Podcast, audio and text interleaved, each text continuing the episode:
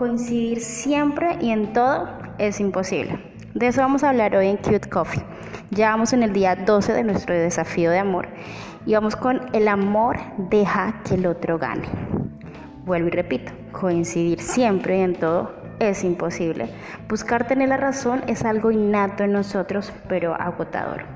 A menos que alguien en tu hogar comience a ceder un poco, los mismos problemas seguirán surgiendo entre ustedes. Sin pensar demasiado, me nombrarías ya mismo los aspectos en los cuales no han podido concordar. ¿Eso por qué? Porque ha ocupado tu mente constantemente y de forma negativa. Por desgracia, la obstinación viene en todos los modelos de personas, tanto buenas como malas. Vale la pena, claro está, en defender y proteger algunos asuntos u opiniones.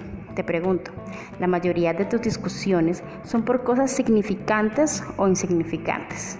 Solo detenta a pensar lo perjudicial que ha sido para tus relaciones el tiempo perdido, lo poco productivo que es y que además generan gran frustración en ambas partes. Discutir por cosas poco trascendentales. Realmente es por eso que lo solemos enfadarnos cada día.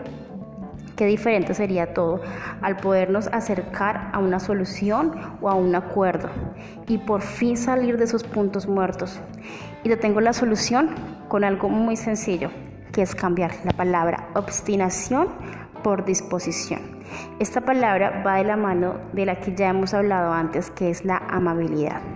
Se trata de una actitud y un espíritu de cooperación que debería impregnar todas nuestras conversaciones. Es como una palmera junto al mar que soporta los vientos más fuertes porque sabe cómo doblarse con gracia. Y, es y el mejor ejemplo de todos, créeme, que es Jesucristo. Y lo podemos ver en Filipenses 2, 4 al 5. Dice, no buscando cada uno sus propios intereses, sino más bien los intereses de los demás. Haya pues en vosotros esta actitud que hubo también en Cristo Jesús. Y es que Jesús no peleó por sus derechos. Él por qué razón tenía que humillarse a convertirse en un humano con necesidades humanas, sentir hambre, sentir sed, sentirse cansado, sentirse quizás enfermo, con dolor de cabeza. Él por qué tenía que pasar por eso. Él era Dios, ¿sí? Un rey, no tenía por qué venirse a humillar, a ser como nosotros, pero por amor a nosotros lo hizo. Vino, se humilló. Él merecía que nosotros le sirviéramos a Él, pero Él vino a servirnos, ¿sí? Nosotros merecíamos eh, estar condenados en nuestros pecados, pero Él por su misericordia nos salvó. Entonces de eso se trata el amor. El amor es, no es que tú lo merezcas, ni es que yo merezca, es que encontramos un punto medio en donde los dos nos demostramos cuán vale para nosotros el, el otro. Eso es, es llegar a un punto medio. Así que te dejo con el desafío de hoy. Dice, demuestra amor al decidir de buen agrado ceder en una área de desacuerdo entre tú y tu objeto de amor. Dile que pondrás primero sus preferencias y luego en tu diario pregúntate qué cuestión elegiste, qué tuviste que entregar al ceder, cómo te ayudará esto en el futuro. Y te dejo con este hermoso pasaje en Romanos 12, 18.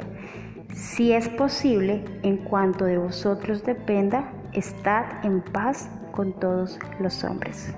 Y realmente sí es posible, porque si nosotros estamos en paz con nosotros mismos, estamos en paz con Dios, vamos a estar en paz con nuestro prójimo. Y una de las maneras de estar en paz es en no aferrarnos en nuestra opinión y en ceder, en llegar a un punto medio en donde podamos también valorar las opiniones del otro, porque qué triste y qué aburrido sería la vida si todos pensaran como nosotros pensamos. Lo divertido es que hay diferentes puntos de vista y que nosotros podemos aprender de la otra persona y viceversa. Por eso siempre es bueno mirar bajo la lupa de otro lente. Entonces los bendigo y los animo a que sigan con el desafío. Hasta luego.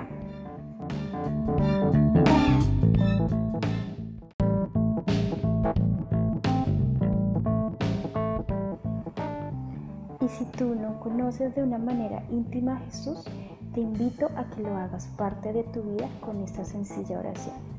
Querido Jesús, hoy me acerco a ti con el deseo de conocerte. Quiero que en este momento entres en mi corazón y hagas de mí la mejor versión de ti. Gracias, amén. Genial, ya eres parte de las princesas de Dios, así que únete con nosotras a este desafío que te cambiará la vida. Thank you.